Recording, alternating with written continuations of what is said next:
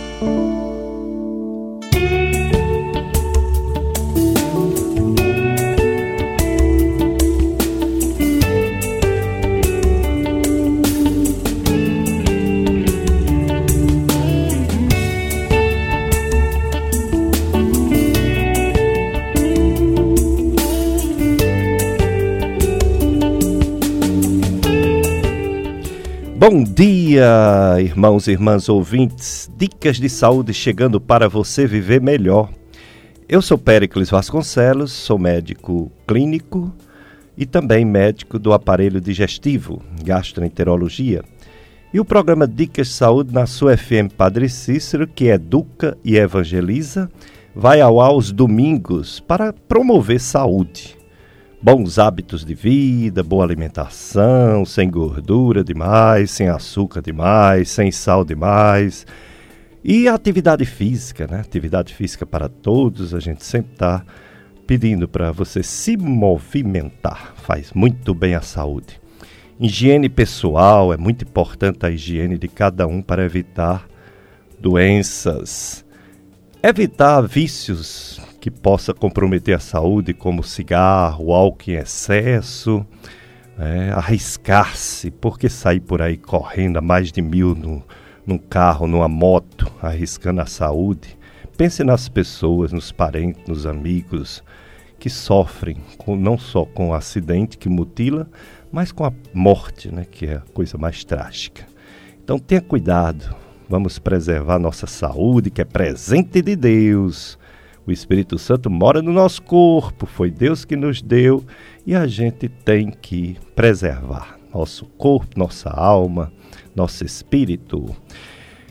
Estamos já em novembro e novembro tem uma campanha muito já conhecida, que é o Novembro Azul sobre câncer de próstata.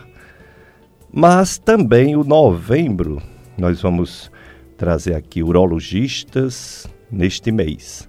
Mas também o mês de novembro tem Novembro Azul do diabetes. Isso, o diabetes que tem o Dia Mundial, dia 14. 14 de novembro, Dia Mundial do Diabetes. O descobridor da insulina, dia 14, em homenagem a ele. Nosso convidado vai já falar sobre isso. Então, nada mais justo do que um programa sobre diabetes, uma doença tão frequente, tão grave, né? com tantas complicações. Então, nós convidamos o Dr. Walter Carvalho. Dr. Walter, endocrinologista, graduado em medicina pela UPE em 98, residência em clínica médica pelo Hospital Universitário da UPE, endocrinologista pelo Hospital H. Menon Magalhães, Recife, título especialista em endocrinologia e metabologia e conhecido, né? Grande médico clínico e endocrinologista, metabologista. E ele veio. Queria que ele trouxesse sua esposa, mas não deu certo, né? Ela iria falar sobre nefropatia diabética, ele que vai falar por ela. Bom dia, doutor Walter, mais uma vez, muito obrigado por ter aceito nosso convite. Bom dia, meu amigo, é sempre um prazer imenso estar aqui com você. Você é uma pessoa extremamente fina e querida e é sempre um, uma honra imensa poder estar participando do seu programa, que é um programa além de ser prazeroso, agradável, é um programa de utilidade pública. Muito bom dia, Tiro. E está aqui também conosco o Jossenberg. É, Jossenberg está aqui como operador de som e como telefonista, enquanto chega o Antônio Luiz. Você liga 3512 2000, faz sua pergunta, pode também no 3512 2000 falar, mandar mensagem, áudio no WhatsApp da rádio. A gente está com um probleminha técnico, não só teve problema técnico ontem, a rádio não pôde estar no ar nas primeiras horas do dia de sábado, como os problemas técnicos hoje em relação à internet. Estamos tentando resolver aqui com o Josianberg. É, o doutor Walter está aqui conosco para falar sobre esse Novembro Azul Diabetes. Sua esposa, doutora Lenina, não pôde vir, mas ele vai falar por ele e por ela.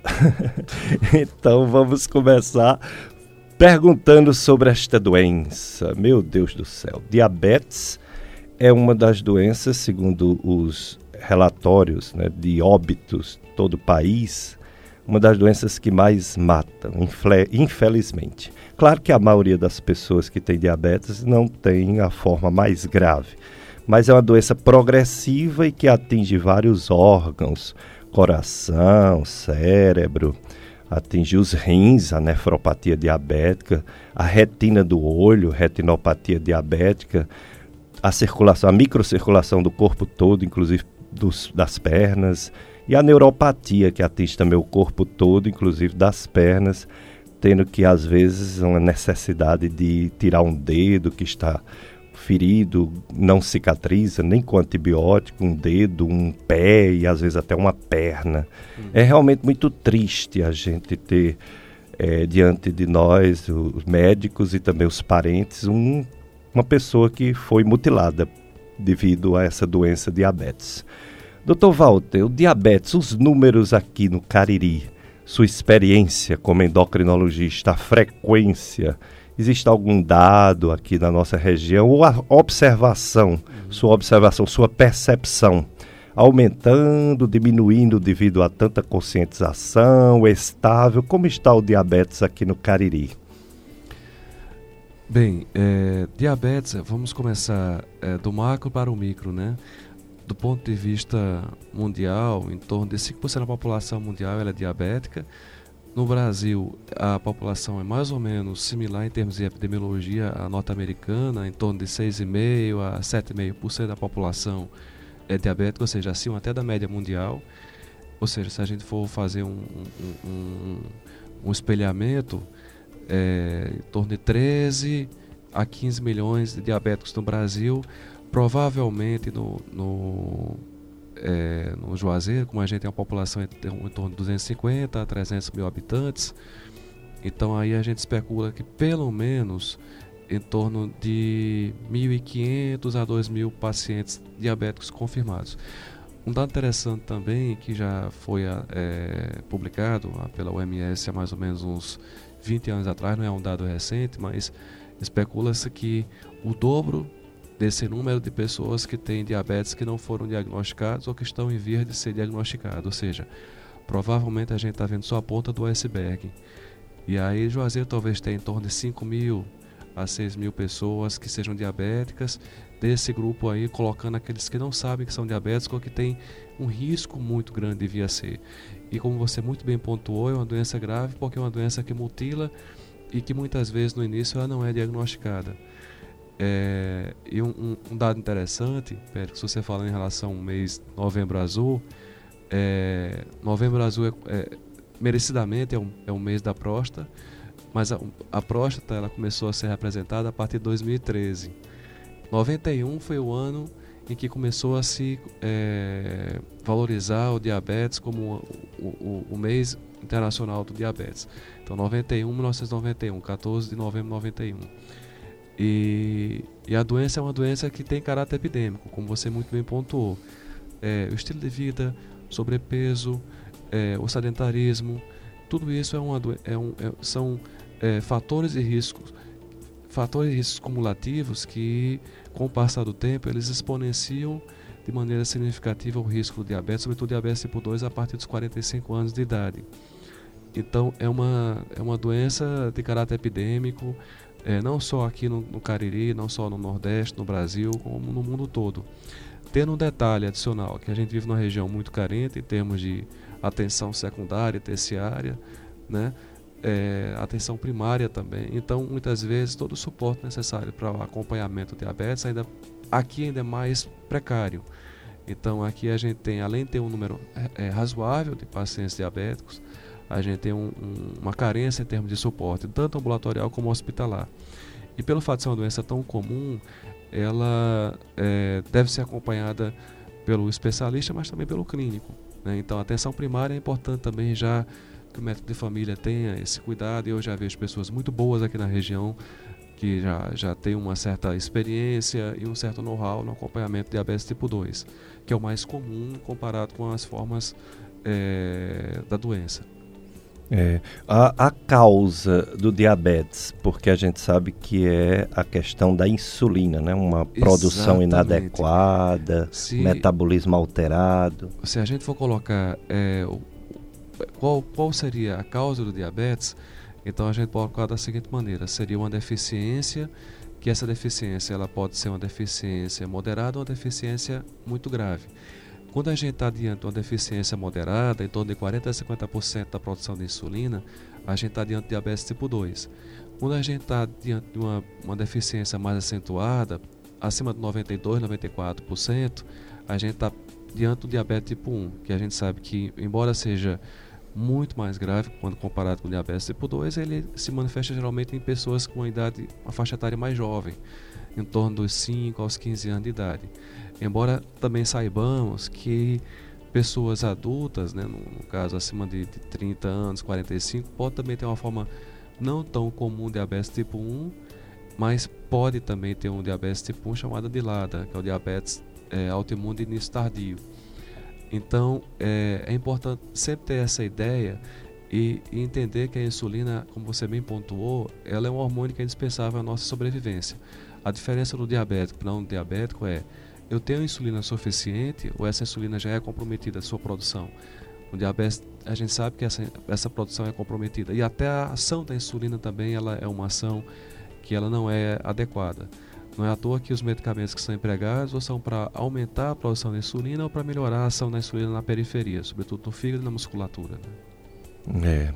É. é. Agora, interessante, já que é uma deficiência de insulina ou um, um problema relacionado ao metabolismo dessa insulina, por que um, um, uma pessoa que bebe muito, por exemplo, um alcoólatra, é, eu acompanho muitos pacientes alcoólatras, alguns infelizmente com a doença gravíssima que é a pancreatite crônica, que não tem cura, que ela é progressiva, mas desse universo de pessoas com pancreatite crônica grave, só alguns são diabéticos a maioria não são.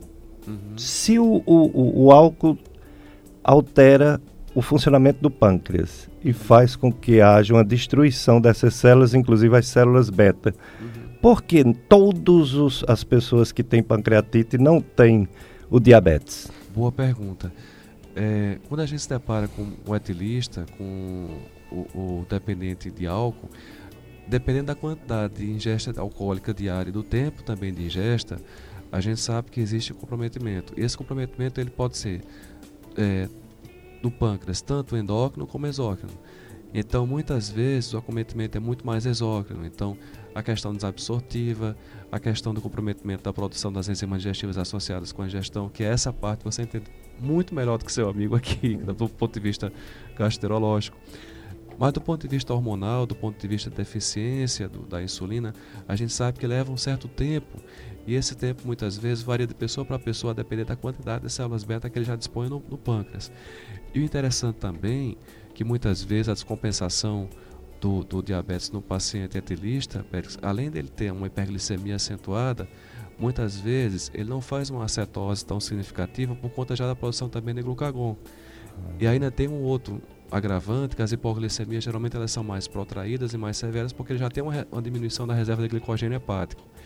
Então, muitas vezes, a, tanto a, a descompensação no diabético ela é mais atípica, tanto para mais como para menos. Então, tanto as hiperglicemias, muitas vezes elas podem não ser cetóticas, Ou seja, o paciente muitas vezes não tem aquele quadro clássico né, de hálito cetótico, né, de descompensação do ponto de vista de, de alteração do, do, do, ponto de vista de, de, de, sensório, que é muito comum em cetacidose diabética, como também às vezes a hipoglicemia é do mesmo jeito, ela às vezes é até mais severa, mais protraída e, é, e às vezes até com uma, uma demora na resolução por conta dessa diminuição da reserva de glicogênio hepático.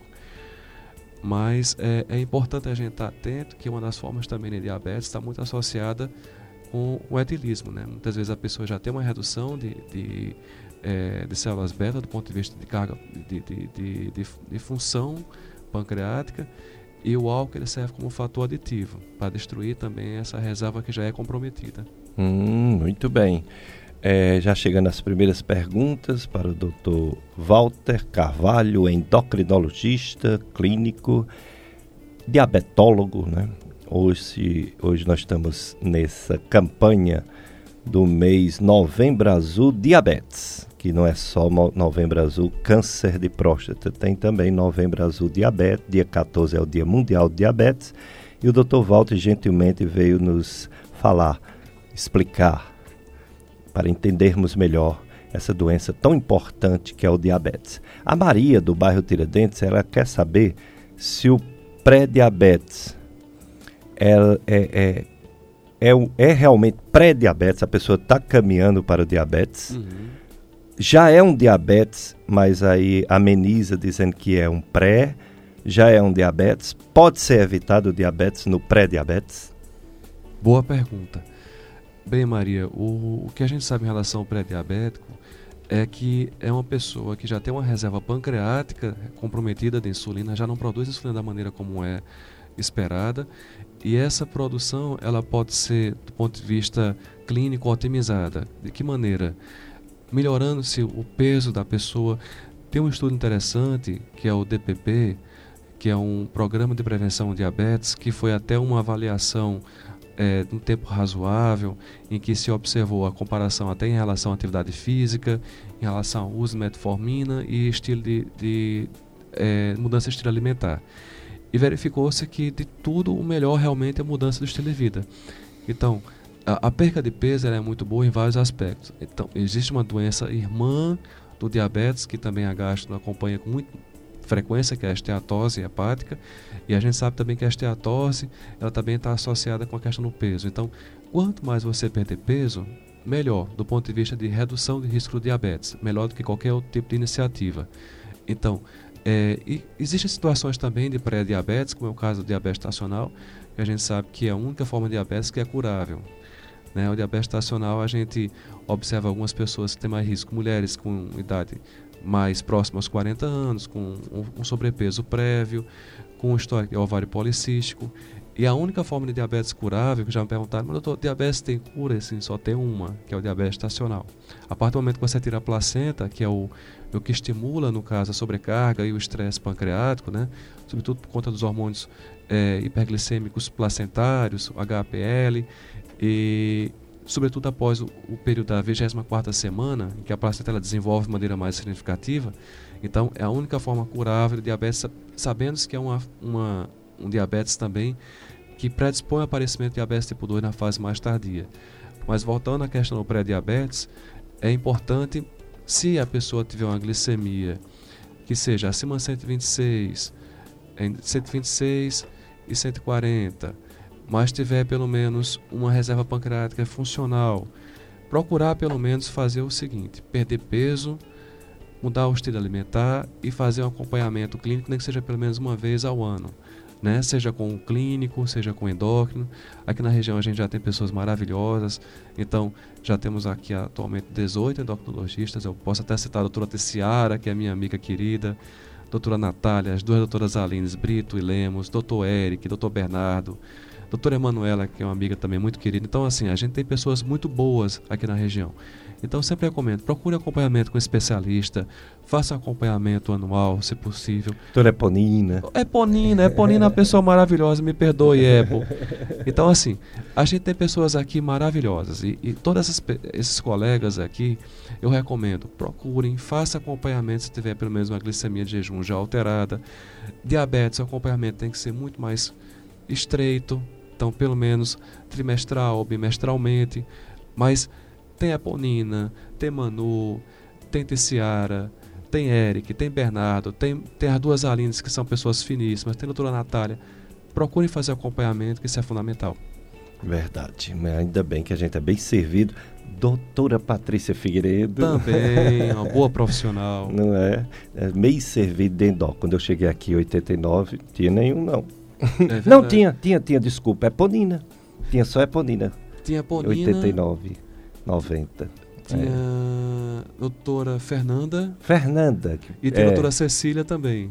Cecília. Que é, é que eu acho que a doutora Cecília, se não me engano, ela, ela é, é, é, irmã de, do, do oftalmo. É... Não, Cecília que é filha de, de, de Dr. Hugo. Hugo, irmã de é, nosso oftalmo que veio aqui, é, Figueiredo também.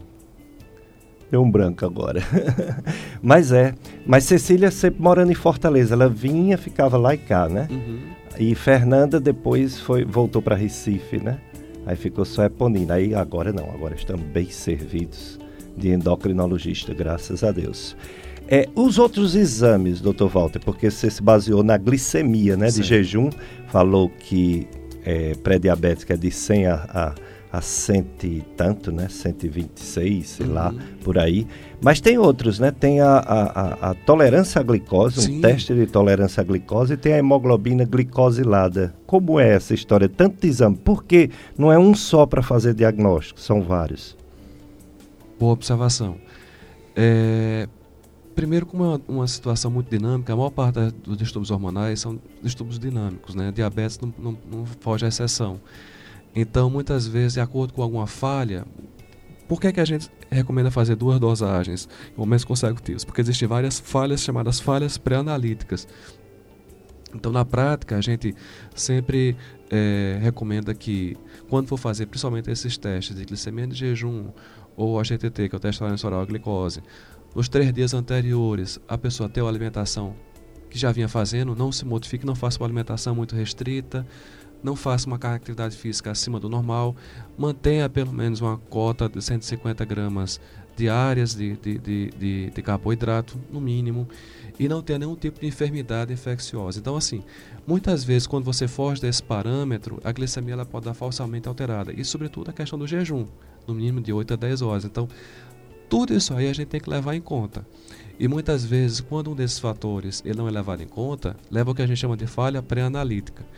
E aí, no caso, o exame tem que ser repetido para ter uma sensibilização diagnóstica. Então, quais são os critérios? Glicemia acima de 126 em dois momentos consecutivos, uma glicemia aleatória capilar acima de 200 mg por decilitro, acompanhada de dois ou mais sintomas que denotem um quadro clínico de diabetes, no caso, aumenta a frequência urinária, é uma perca de peso sem causa aparente, né? Então, é, mudanças também do ponto de vista de acuidade visual, tudo isso a gente tem que levar em conta. É, de 2009 para cá, o ADA já recomenda também a associação do diagnóstico com a hemoglobina glicada. Então, há 10 anos, nós temos a HbA1c, que até um tempo atrás era utilizada principalmente do ponto de vista de controle da, da glicemia, também ela passou a ser um critério diagnóstico. Então, a glicada acima de 6,5, também ela já considera é, como diagnóstico quando associada com outro critério. E um, uma coisa que a gente tem que levar em conta hoje em dia também, além disso aí, é se a pessoa tem um, um, um, os fatores de risco associados. Então, toda vez que a gente se depara com um paciente que é acima de 45 anos, que tem histórico de diabetes estacional, que é um fator de risco também, a gente também tem que levar em consideração. E existem os outros fatores riscos também que a gente é, deve valorizar, como é o caso de uso de medicamentos como anticonvulsivantes, como medicamentos que são empregados para tratamento de doenças autoimunes, no caso de, de, de, corticoides. Então, tudo isso a gente tem que levar em consideração. Né? É, praticamente, hoje em dia, diabetes é uma doença de caráter epidêmico e que cada vez mais a gente diagnostica com uma frequência muito mais é, significativa do que há mais ou menos uns 30, 40 anos atrás, porque é, existem mais especialistas fazendo diagnóstico, existe uma preocupação do ponto de vista de saúde pública, porque do ponto de, de, de, de, de morbidades, de, é, de comprometimento, do ponto de vista de, de, custo, né, tanto em relação à questão de doença cardiovascular, de doença renal, né, tudo isso a gente sabe de doença vascular, do ponto de vista de, de atenção terciária, é, ela sempre tem um comportamento exponencial. Então é uma doença que cada vez mais a gente tem que levar em conta e, sobretudo, em relação àquelas pessoas que têm um fator de risco é, significativo. Pessoas que têm o IMC acima de 25, um histórico familiar, pessoas de primeiro grau, diabetes estacional, mulheres que já tiveram filhos com, quilo, com peso acima de 4 kg. Então, todos esses fatores de risco a gente tem que ser, tem que ser valorizados. Muito bem. Então, hoje, assunto diabetes. Você pode participar ligando 3512-2000, fazer sua pergunta ao nosso convidado, Dr. Walter Carvalho. O Antônio Luiz já está aqui para receber sua indagação, sua pergunta para o nosso convidado. O telefone 3512-2000. E, ah, lembrei, a, a Cecília, a doutora Cecília, filha do doutor Hugo, irmã do doutor Regis. Regis. Regis Santana. Regis Santana, verdade. E é, vamos ao nosso apoio cultural, né? Isso, Jossenberg. Depois a gente volta com mais diabetes com o Dr. Walter Carvalho.